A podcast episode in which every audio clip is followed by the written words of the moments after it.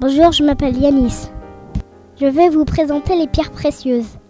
Quatre minéraux sont considérés comme des pierres précieuses. Le saphir qui est bleu, le rubis qui est rouge, le diamant qui est transparent, l'émeraude qui est verte. J'aime toutes les pierres qui brillent et tout ce qui brille. Les pierres semi-précieuses sont appelées pierres fines. L'améthyste est violette. Les pierres précieuses doivent être belles, dures et rares. J'ai déjà vu des pierres précieuses. Elles étaient vertes et blanches. Elles étaient très jolies. Au revoir, c'était Yannis sur Trampoline FM.